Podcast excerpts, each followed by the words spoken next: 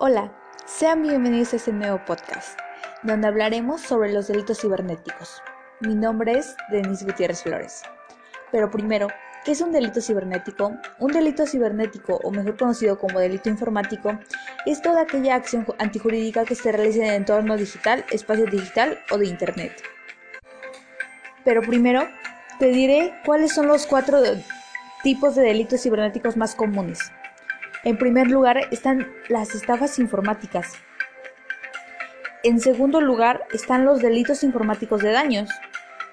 En tercer lugar, las defraudaciones de telecomunicaciones. Y en cuarto lugar, los ciberdelitos contra la intimidad.